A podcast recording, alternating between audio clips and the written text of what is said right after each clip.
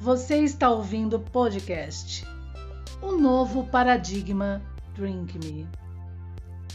Kant e a Crítica da Razão Pura, com Rainha do Sol.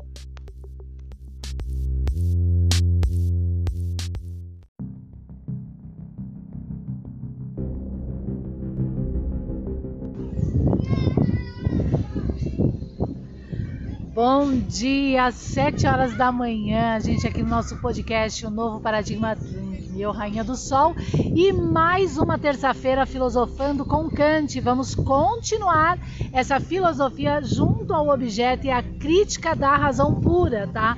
Onde Kant ele traz sim vários preceitos importantes para uma verdadeira reforma do mundo com o objeto na educação e formação para todos, sejam maiores, sejam menores. Então isso quer dizer que ele é totalmente contrário às defesas de Foucault. Lá naquela, como é que eu posso dizer?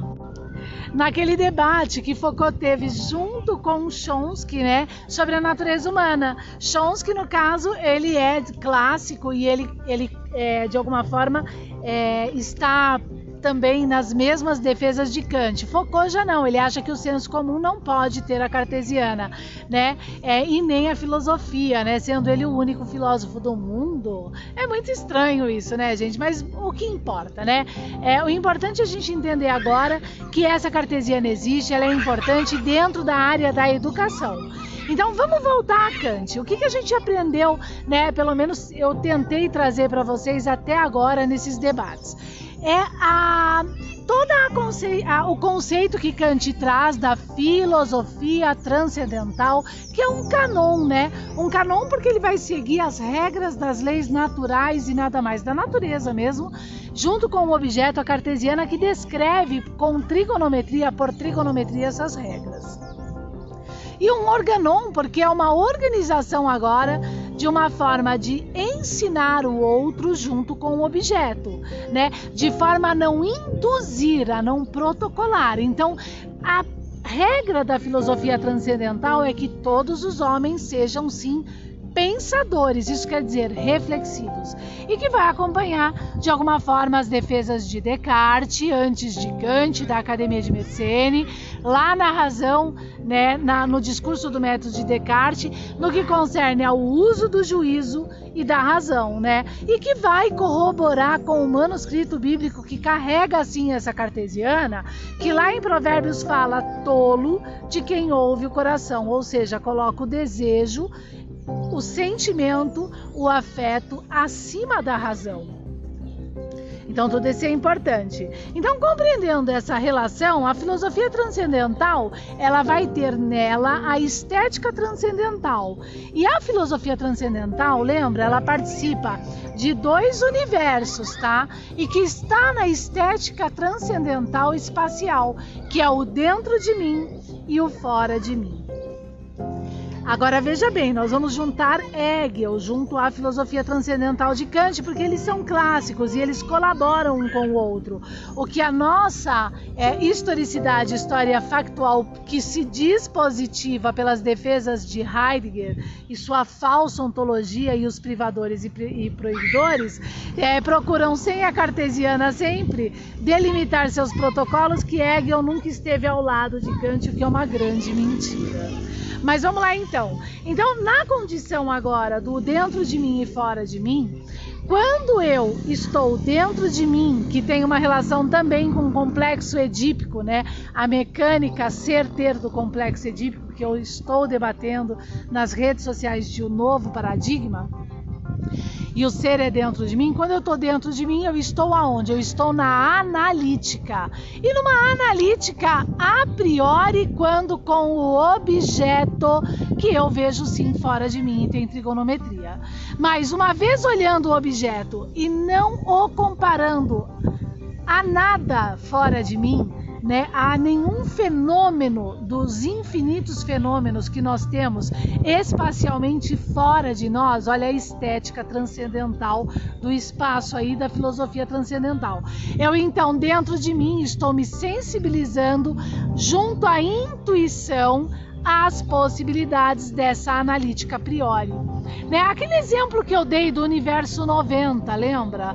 É, eu vejo no, no, na trigonometria do, do grau, né, do objeto arqueológico, eu vejo nos números defendidos por Sir Isaac Newton no corolário 1, eu vejo lá o que eu chamo de U90, que é o universo 90 que é o produto de 60, que é onde está Lawrence, né, conforme o navio de Bergson, e o produto de 30. Nesse 1,90, é, eu percebo ali que existe uma densidade.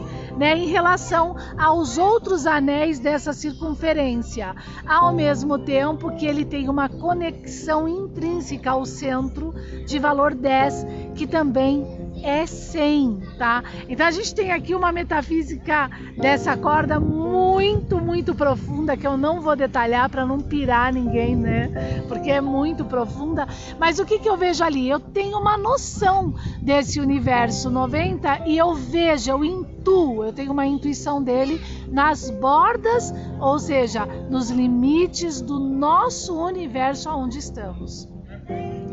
Esse limite a priori da intuição que eu analiso desse objeto trigonométrico, ele pode estar entre a Andrômeda, a, a galáxia Andrômeda e a nossa galáxia Via Láctea, pode ser essa expressão, né?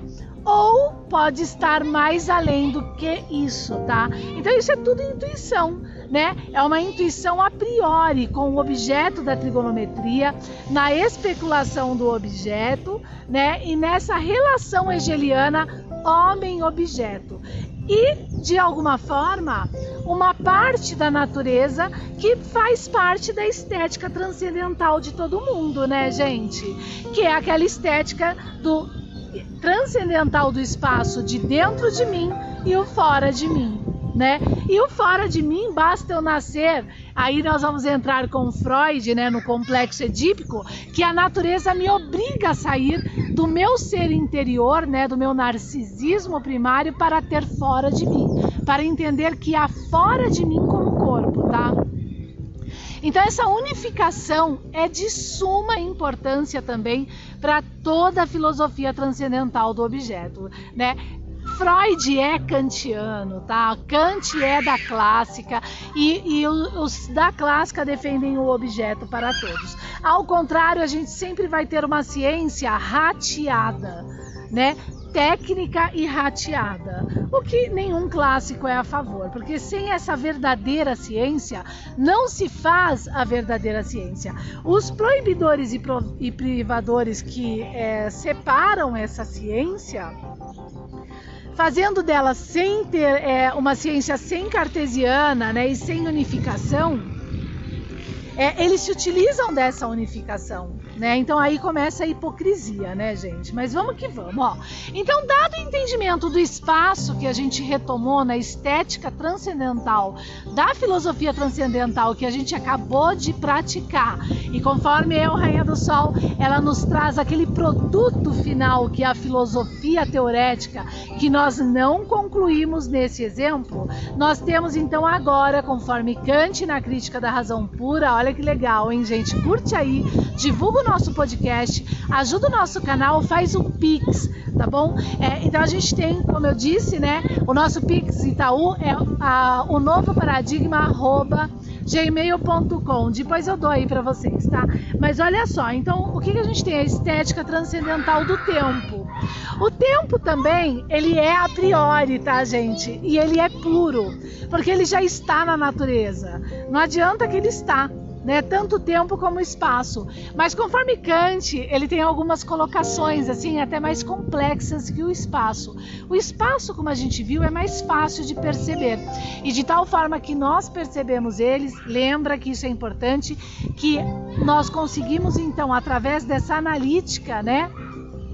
e dado já o sintético, né, como produto agora uma filosofia teorética de Kant, é entender que a sensação é uma variação da extensão da corda, da resistência, dessa res corpórea que é o objeto né? Porque a sensação ela é variada e vai depender de cada um.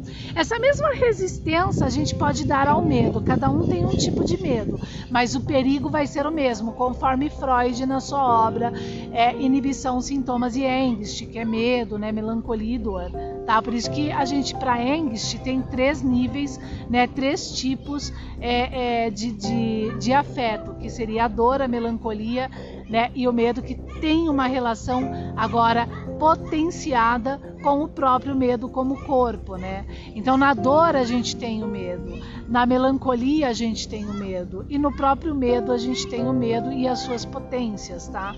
Então a dor e a melancolia é uma potência na resistência do medo. Então o afeto medo é uma variação de cada um, né?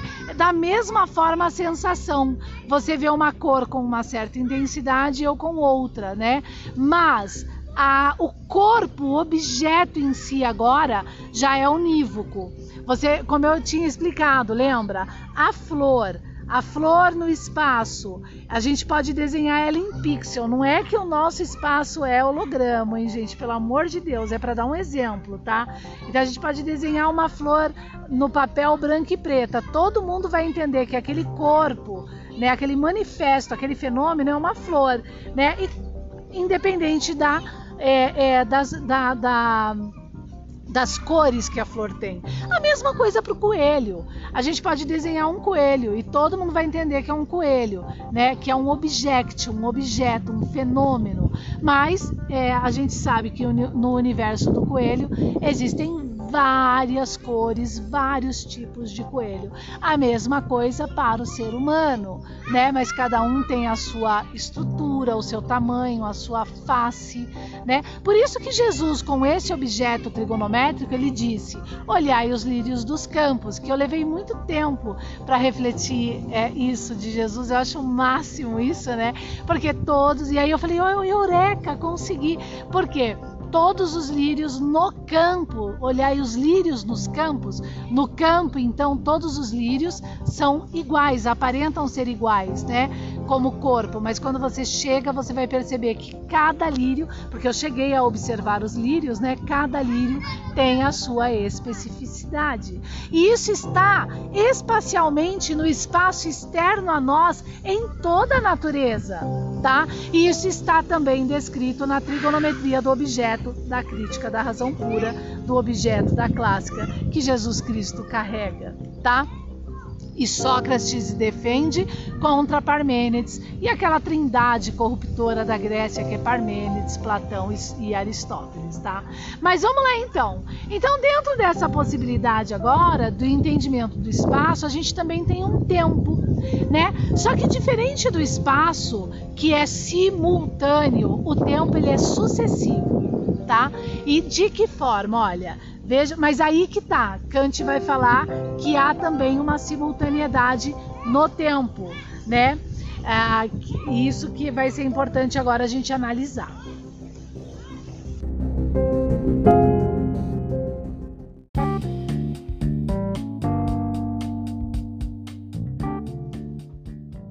Debates sobre o signo arqueológico, shorts, lives, alta filosofia, aonde você vai encontrar? Canal TV, YouTube, o novo paradigma. Acesse lá, estou te esperando.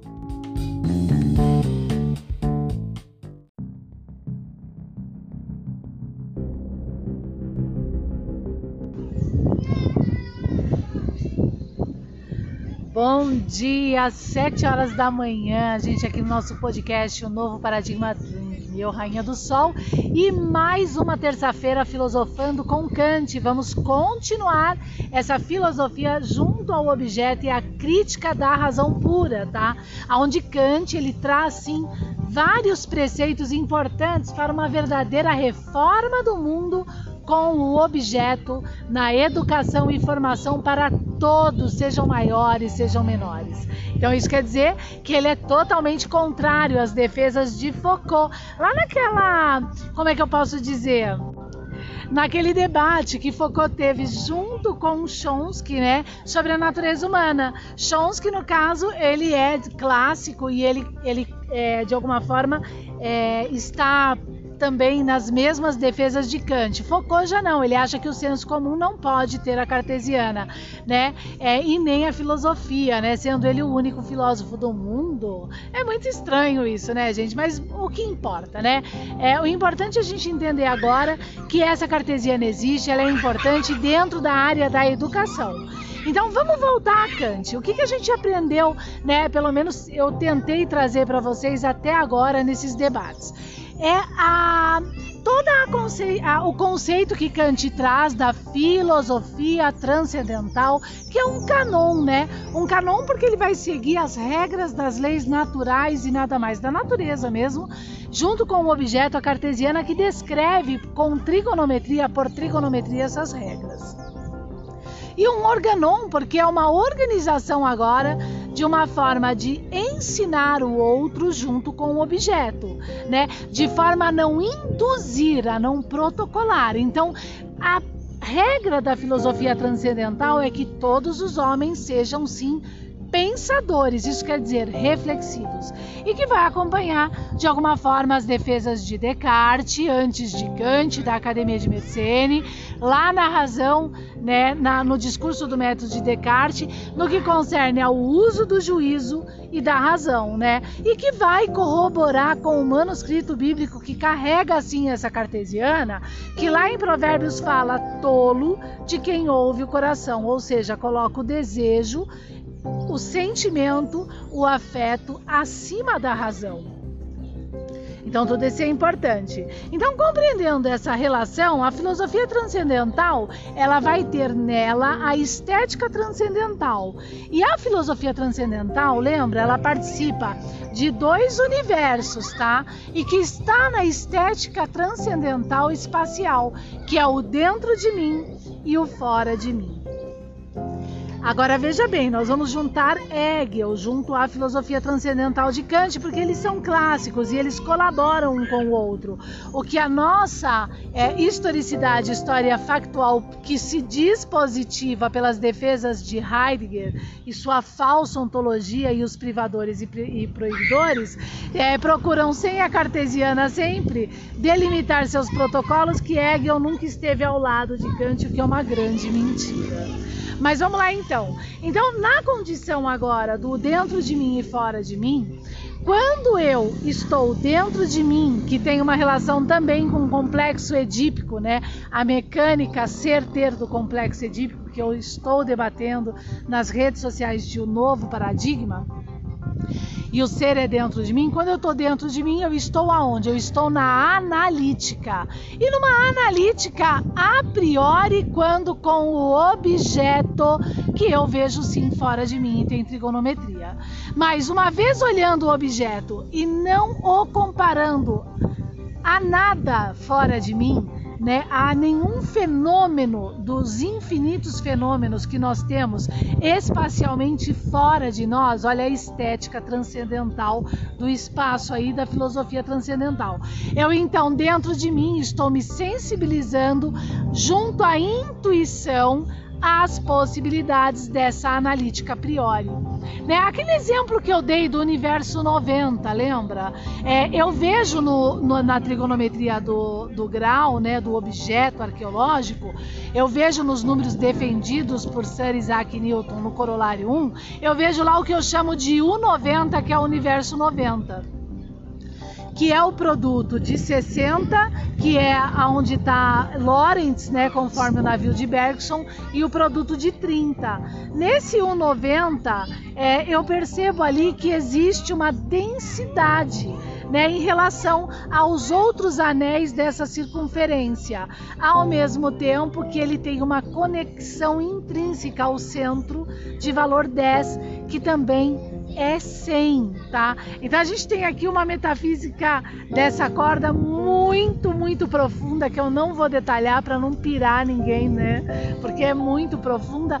Mas o que, que eu vejo ali? Eu tenho uma noção desse universo 90 e eu vejo, eu intuo, eu tenho uma intuição dele nas bordas, ou seja, nos limites do nosso universo onde estamos. Esse limite a priori da intuição que eu analiso desse objeto trigonométrico, ele pode estar entre a Andrômeda, a, a galáxia Andrômeda e a nossa galáxia Via Láctea, pode ser essa expressão, né? Ou pode estar mais além do que isso, tá? Então isso é tudo intuição né? É uma intuição a priori com o objeto da trigonometria, na especulação do objeto, né? E nessa relação hegeliana homem-objeto. E, de alguma forma, uma parte da natureza que faz parte da estética transcendental de todo mundo, né, gente?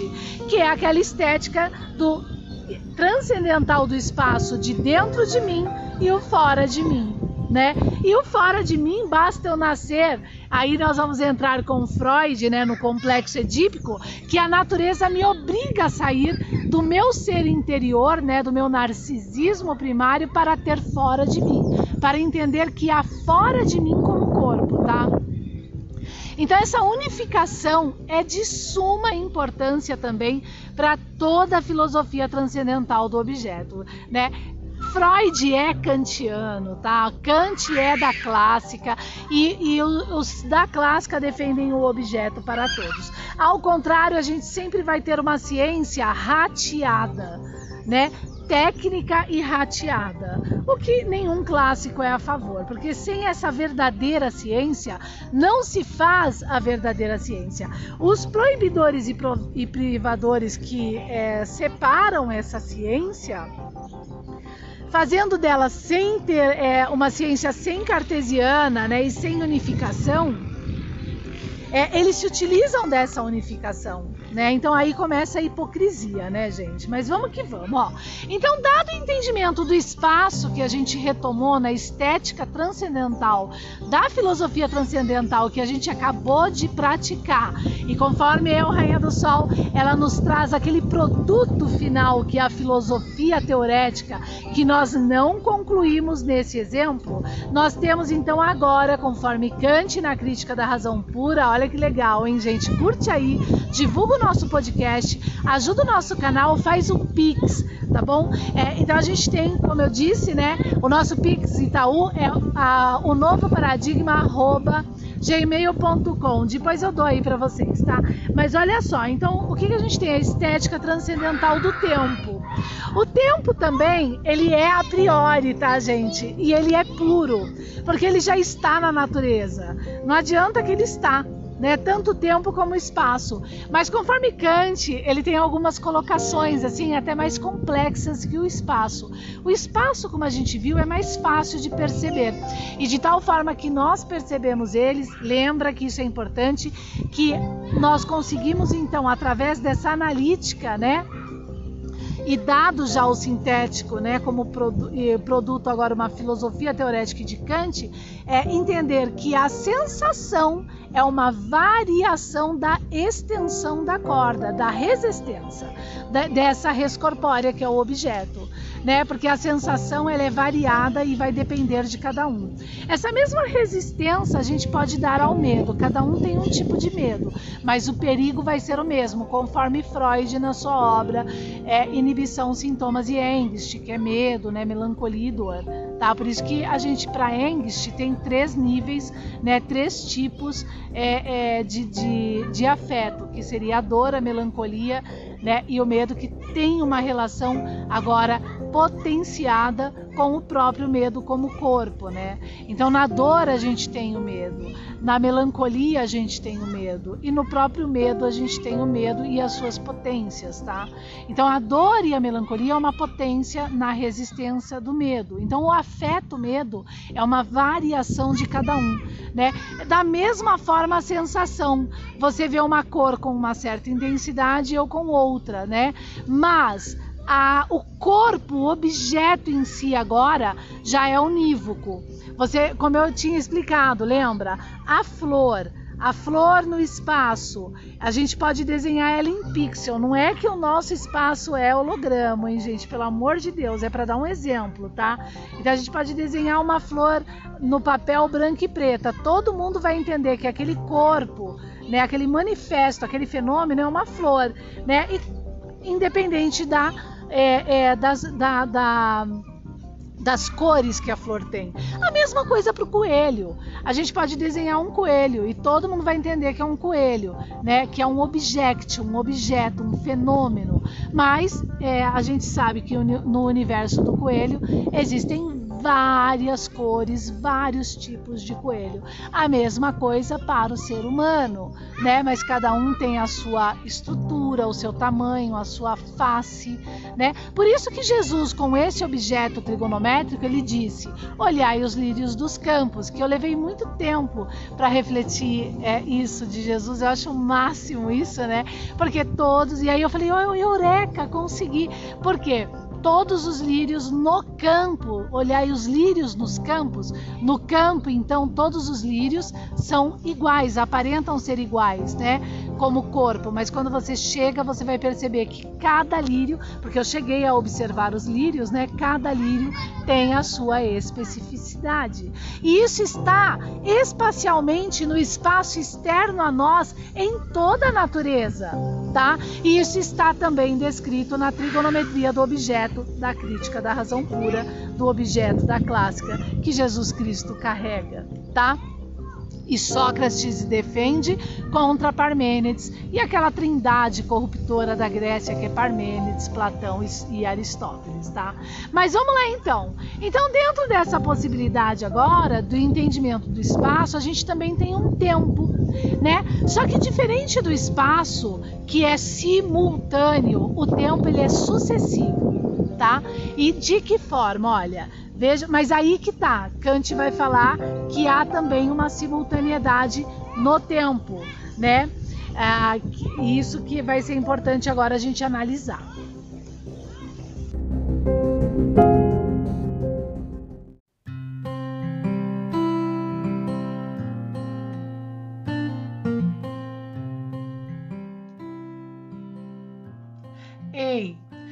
Está gostando do nosso conteúdo? Então, eu queria fazer um pedido para você. Por favor, ajude as nossas redes sociais de um novo paradigma fazendo uma doação. Pode ser recorrente, mensal ou uma doação única. 5, 10, 15 reais, como você preferir. O novo paradigma arroba gmail é o nosso Pix do Itaú. Você tem outras formas de colaborar também e ajudar, é compartilhando o nosso conteúdo. Por exemplo, principalmente o podcast, nós ganhamos 0,01 centes de dólares por ouvinte. Ajude, compartilhe, curta também as nossas redes sociais, o nosso site, o novo paradigma.online. Se você entrar lá e ver um ads, uma propaganda que te interessa, se você clicar nela, você também gera valor ao nosso conteúdo e principalmente na nossa livraria Paradigma e Papelaria Paradigma, que é um setor da nossa livraria de produtos físicos. Se você comprar qualquer obra da Livraria Paradigma e qualquer produto físico da Papelaria Paradigma em o novo paradigma.online barra livraria tracinho, aquele hífen, sabe, paradigma, você também gera valor para o nosso conteúdo. Então, obrigado! Seja um doador.